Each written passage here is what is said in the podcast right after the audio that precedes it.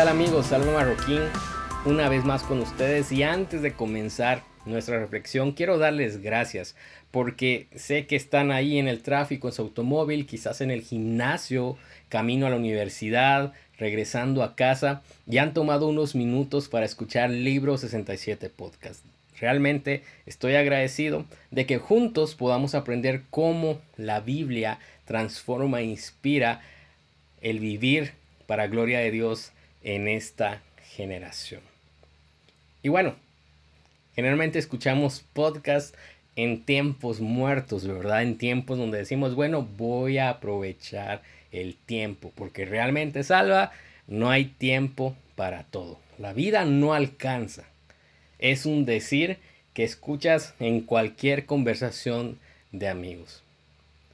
Y si le preguntaras a tus abuelos, a tus papás, dirían, no, los tiempos de antes eran mejores porque el tiempo no pasaba volando.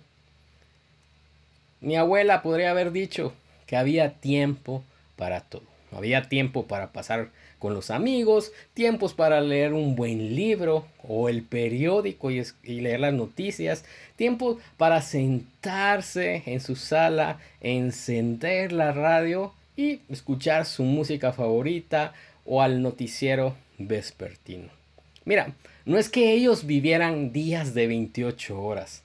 Creo yo que a diferencia de nuestra generación, habían menos distracciones, menos prisa por llegar de un lugar a otro. Había mucho menos de esas rutinas tóxicas que están opacando lo verdaderamente importante en este año, en esta época en que vivimos.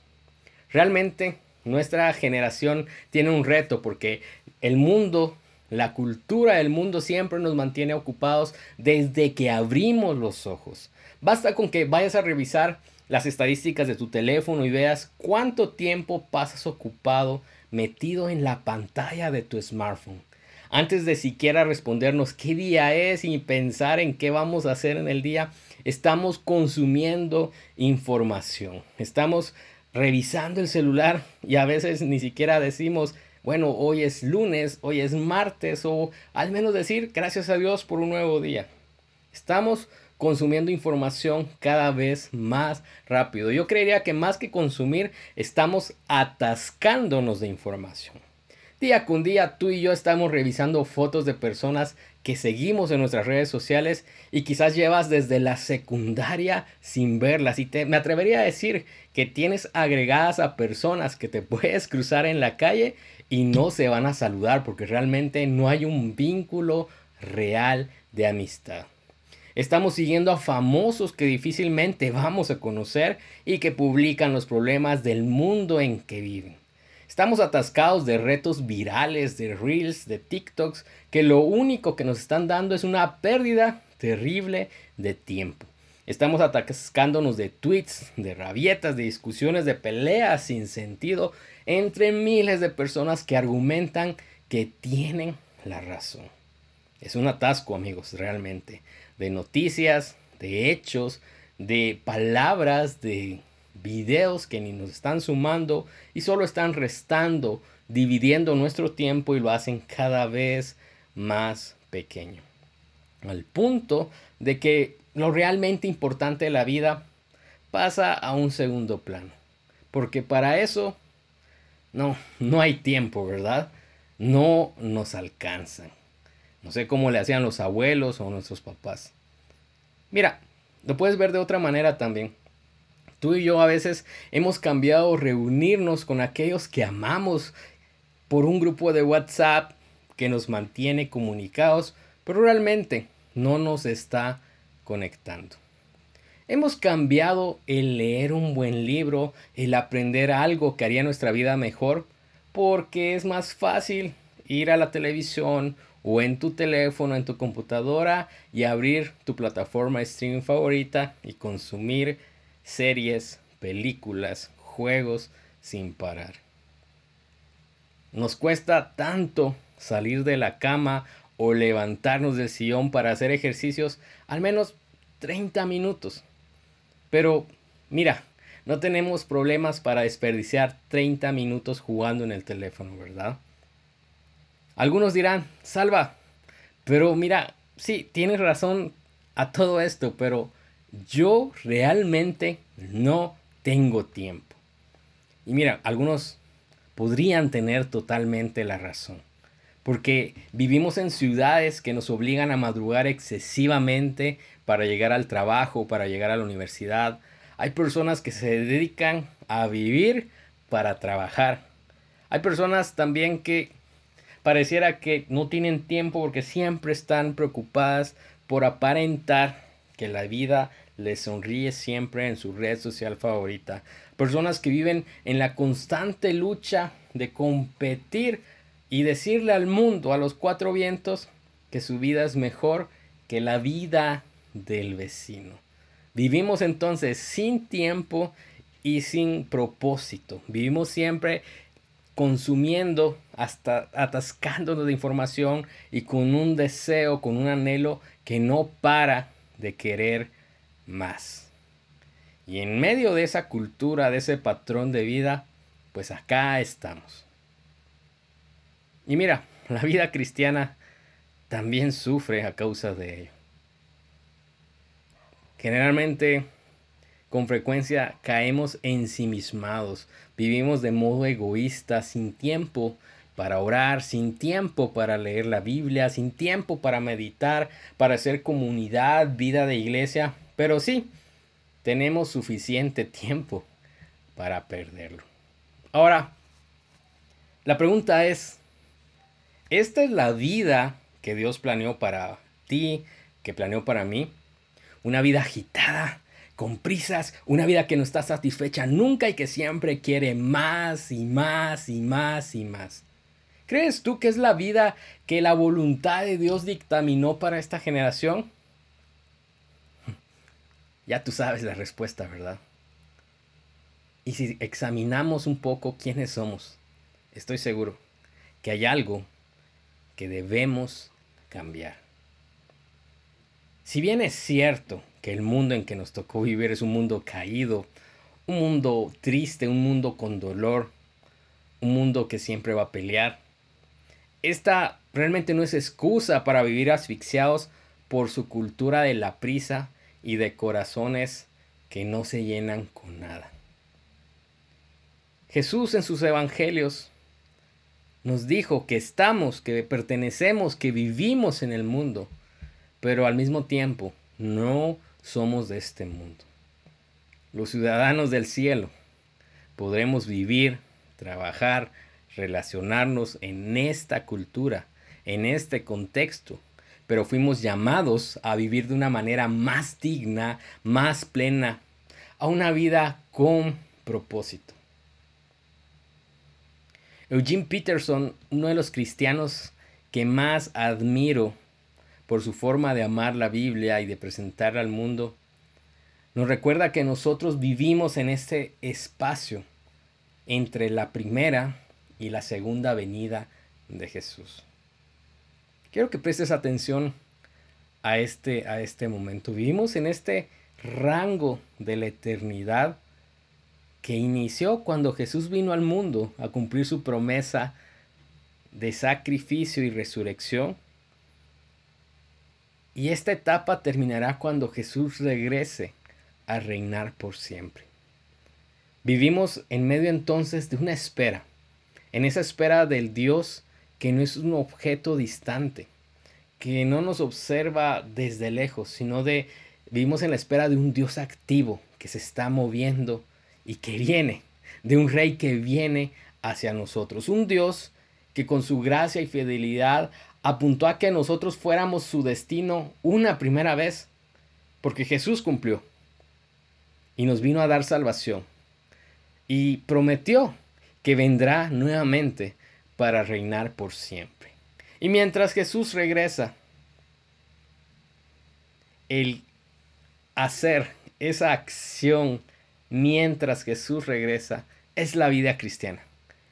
Una vida dedicada a imitarlo, una vida dedicada a honrarlo y a adorarlo. Esa es la vida que nos debería estar correspondiendo vivir. Una vida que debería reflejar su voluntad, su actuar, sus deseos. Ahora, Siempre a veces me he preguntado, entonces, ¿cómo cumplo yo la voluntad de Dios en medio de esta cultura tan tóxica? Bueno, la respuesta está en la misma palabra de Dios. La Biblia nos recuerda que la voluntad de Dios es buena, agradable y perfecta, como dice el libro de Romanos. ¿Y sabes por qué es buena, agradable y perfecta la voluntad de Dios? Porque no está limitada a nuestro desempeño. Realmente, gracias a Dios que la relación que tenemos con Cristo Jesús no está basada en méritos. No está basada en nuestra posición social o en nuestro alcance o en una calificación. Su voluntad es buena porque para cumplirla, Él extiende la gracia inagotable, amor y consuelo en toda su perfección. Dios está ahí, observando a aquel que con diligencia corre hacia Él, clamando por sabiduría, aquel que clama por fuerza y enfoque para vivir una vida bajo su diseño. Pero también Dios observa con ojos de amor a aquellos que como yo y como tú, que caminamos a nuestro ritmo, marcados por nuestra agenda y ensimismados en el día a día. Y lastimosamente hay que ser francos, sin tiempo para Él ni para nada que lo imite. A ti y a mí se nos ha abierto las puertas de en par en par para vivir bajo su voluntad en medio de una cultura que exige y distrae mucho, pero que le interesa poco si das fruto o vives cumpliendo tu propósito terrenal y eterno. Sin tiempo para Dios. Qué fuerte, ¿verdad? Pero más allá de que tengas o no las 24 horas, he concluido que se trata más bien de la prioridad que tengo para fijarme en lo eterno, para fijarme en mi Salvador y mi Señor, para vivir y aceptar esa gracia que me fue otorgada. Amigos, vivir cumpliendo la voluntad de Dios no es una serie de actividades místicas sobrenaturales destinadas solo para unos cuantos elegidos no es de que se va a levantar una luz sobre el cielo y te va a iluminar y decir, estás cumpliendo la voluntad de Dios, Salvador. No, no se trata de eso. Es más bien una serie de decisiones consistentes que tú y yo debemos tomar día con día. Si yo les preguntara, ¿quieren ustedes este 2023 una mejor relación con Dios? Me atrevería, a decir que el 100% diría, sí, yo quiero. Pero ahora, todos quizás tenemos el anhelo de vivir mejor, vivir bajo la voluntad de Dios. Pero es necesario entonces pasar del anhelo a la acción. De la acción esporádica, solo cuando nos recordamos, solo los domingos, para pasar a una rutina. Una rutina que decide seguir al Señor. Pasar de la rutina en donde a veces estamos más obligados que realmente deleitándonos de la presencia de Dios y llegar al hábito. Y del hábito pasar al fruto consistente, al fruto permanente. Pasar de esa mentalidad apresurada y consumista a vivir consciente que mientras estás escuchando esto, a tu alrededor están pasando 10, 100, mil, 10 mil milagros por segundo. Porque el Dios de la Biblia sigue activo y sigue acompañando las historias de sus hijos. Está acompañando tu historia, mi historia. Cuando decides vivir siempre buscando al Señor, tu corazón estará más y más receptivo a ver, a escuchar, a sentir el obrar de Dios, no solo en tu vida, sino en el mundo entero. Así que antes que nada, antes de, seguir avanzando en esta reflexión, yo te invito a que hagas una pausa.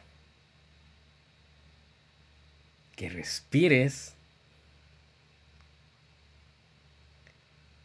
y pares de pensar en aquello que te abruma, en aquello que te está estresando o que te está impacientando.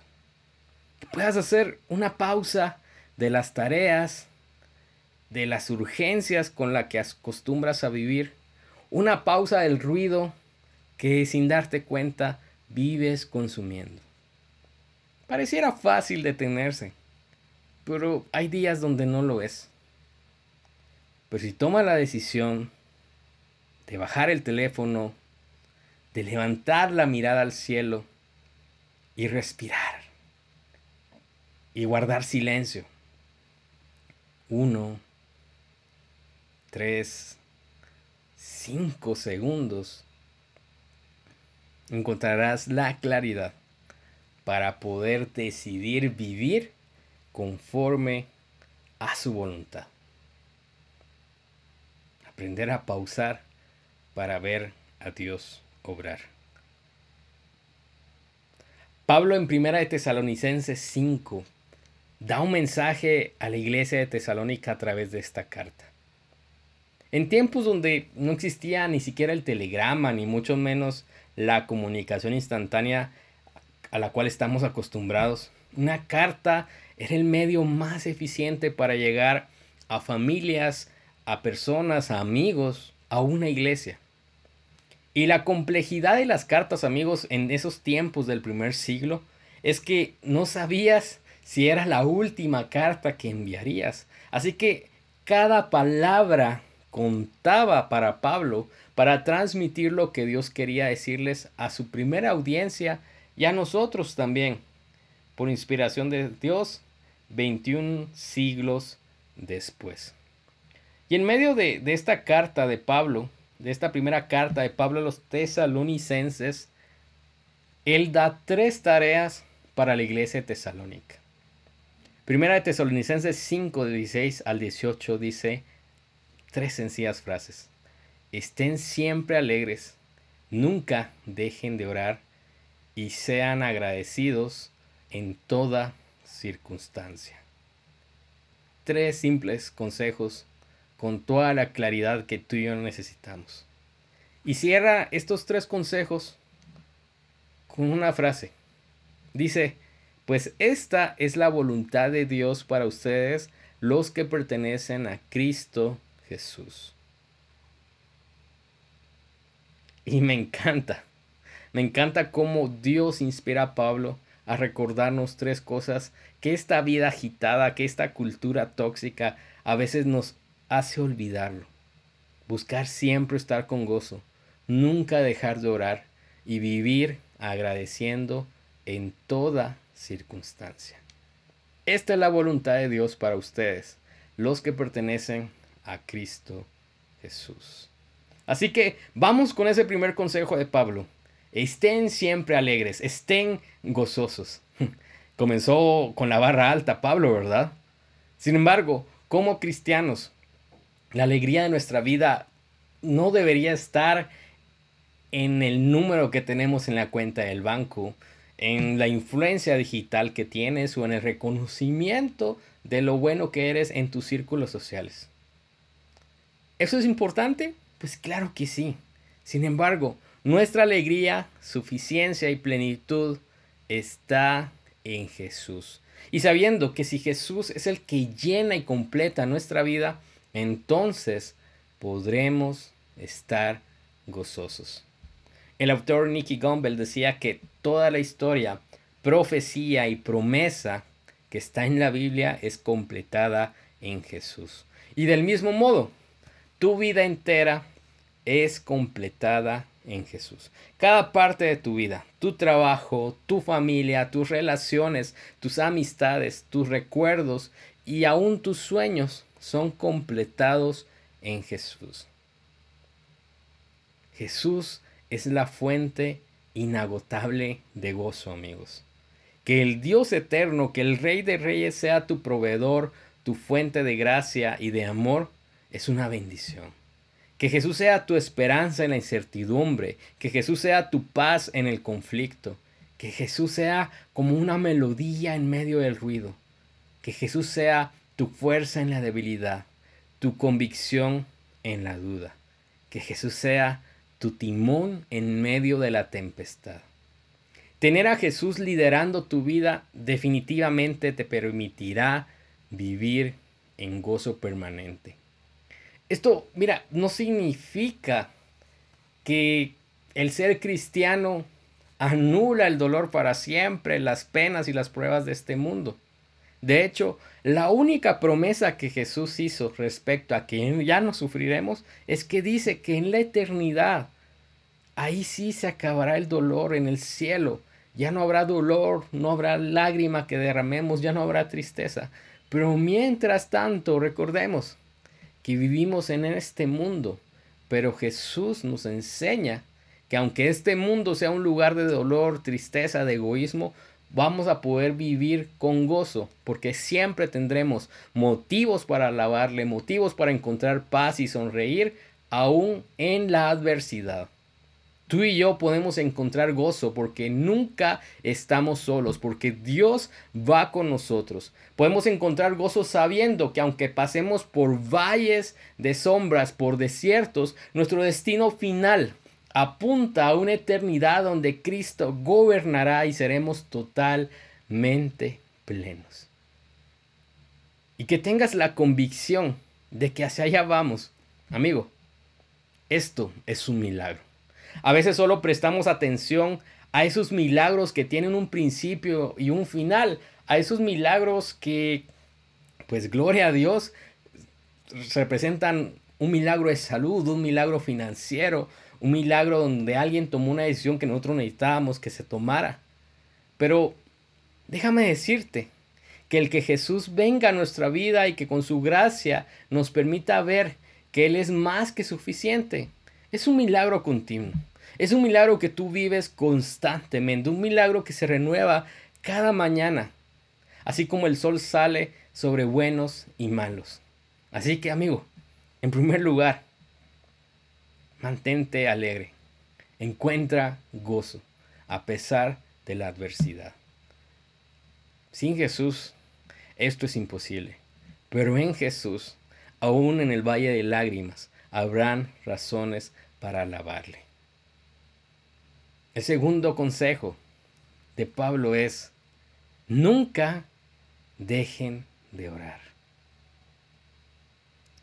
Y mira, este segundo consejo también, también es un milagro. Porque que el Dios eterno, que el Señor de señores, atienda su oído a nuestra oración, es algo que solo Jesús hizo posible, que Jesús habilitó por medio de su sacrificio y de su resurrección. Y mira, lo más increíble de todo es que Dios no escucha como a ese juez escuchando la defensa de un acusado. Dios atiende nuestras oraciones como lo hace un padre hacia su hijo. Tu voz siempre será importante, siempre será escuchada y siempre será atendida por tu Padre celestial. Orar sin cesar entonces no se refiere al modo, sino a la disposición del corazón. El pastor David Gossick al respecto de, de cómo orar nos decía lo siguiente. Los cristianos deben orar continuamente. No podemos inclinar nuestras cabezas, cerrar nuestros ojos y doblar nuestras manos sin cesar no, a veces no tendremos tiempo para eso. Pero esas son maneras prácticas de oración, no la oración en sí. La oración es la comunicación con Dios. Y eso, eso sí lo podemos lograr. Podemos vivir cada minuto del día en una constante, fluida comunicación con Dios. Hay un valor importante, decía el pastor David Gossick, un valor importante y significativo en un tiempo donde nos alejamos de toda distracción y nos enfocamos en Dios en un tiempo de oración a puerta cerrada. Pero también hay espacio y gran valor en la comunicación en cada momento del día con Dios. Mira, el uso de la voz no es un elemento esencial en la oración. Así que si me dices, Salva, es que no puedo orar a viva voz en la oficina. Te entiendo, pero no es un elemento esencial entonces para la oración. Sálvame, es que yo no puedo doblar mis rodillas y cerrar mis ojos en, en el gimnasio. Y yo te entiendo, Porque la postura de la oración no es de primera importancia si entendemos que comunicarnos continuamente con Dios no se trata de la postura. Y otros dirán, no es que en el bus yo no puedo orar. Y mira, el lugar de la oración tampoco es de gran importancia. Y otros dirán, Salva, es que yo no tengo tiempo. No me alcanza el tiempo para orar. No puedo disponer de 30 minutos, una hora para orar. Pero aún, el tiempo, los segundos invertidos, no es lo que hace la oración importante. Lo que tenemos que concluir, decía el pastor David Gossick, es que un cristiano nunca debe estar en un lugar donde no pueda orar. ¿A qué nos referimos con esto? A que más que el lugar donde ores, la voz que emplees, la postura, que si cierras o no los ojos, lo que tenemos que hacer como cristianos es no caer en decir que no tengo tiempo, que no es mi prioridad orar. Sí se puede, se puede orar y estar en constante comunicación con Dios. Ahora me dirás, Salva, entonces ya no es necesario doblar rodillas. Yo te diría que no se trata de esto, sino que puedes orar en tu jornada de 8 a 5 continuamente, pero al regresar a casa, en la quietud de tu hogar, ahí sí, toma un tiempo y deleítate en el Señor. Y si te gusta orar con las manos levantadas, orar de pie, de rodillas, hazlo con la devoción que representa que el Señor atienda y preste oído a lo que tú quieres comunicar. Y bueno, ya vimos dos de estos tres consejos. Mantengan el gozo o estén siempre alegres. Nunca dejen de orar o oren sin cesar, como diría la reina Valera. Y el tercero es, sean agradecidos. Y bien, a veces creo que de estas tres acciones, de estos tres consejos que nos da Pablo, la tercera, el, el arte de agradecer, a veces es la más difícil de cumplir. Sí, a veces más que estar alegres y más que orar.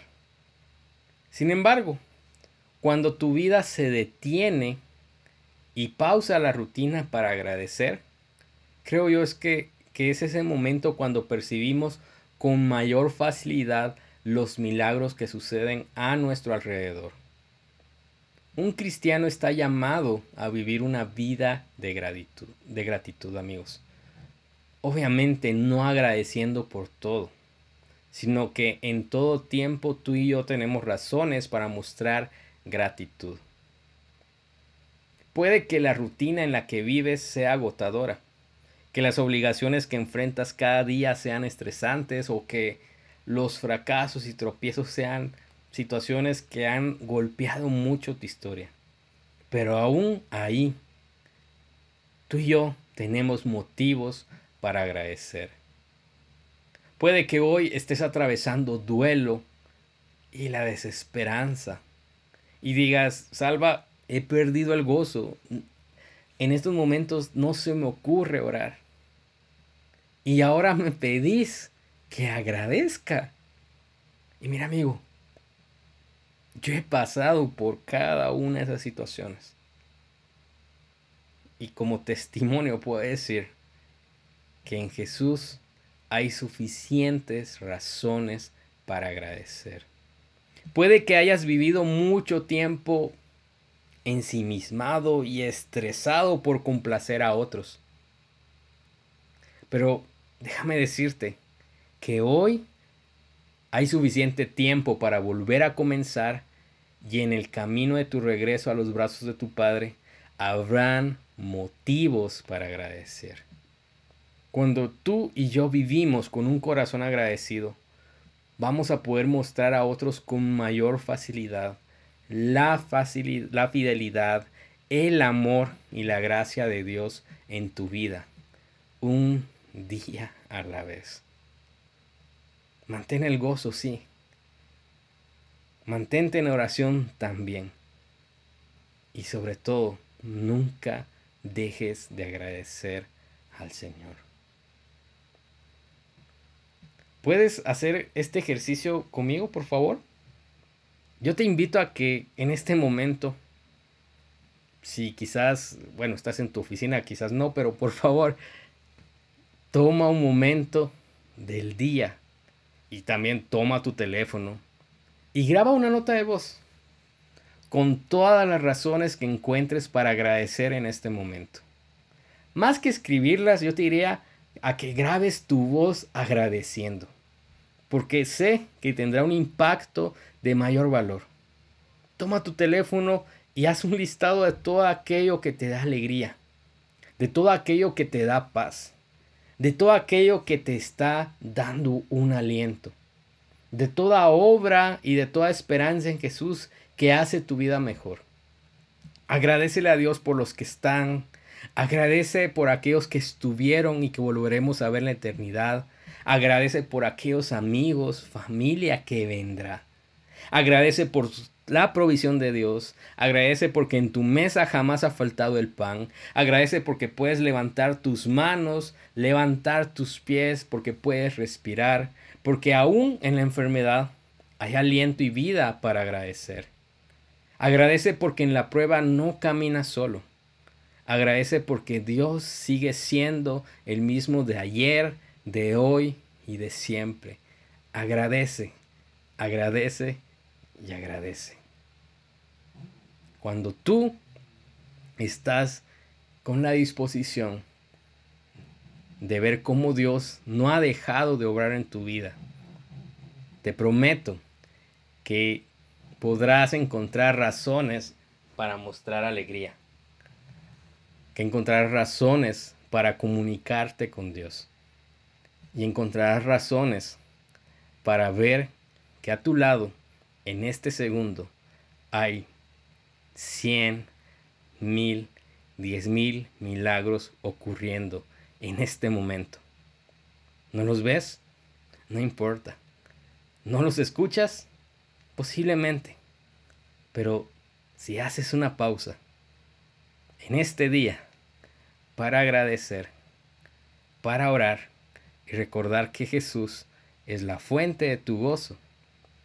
Las razones que sustentan mis palabras de que existen diez mil milagros ocurriendo en este momento van a aparecer. Esta, esta es la voluntad de Dios. Que puedas ver en tu vida día con día como Él sigue siendo fiel. Es mi deseo que en tu vida abunde gracia y paz en el nombre de Jesús y para gloria de Dios.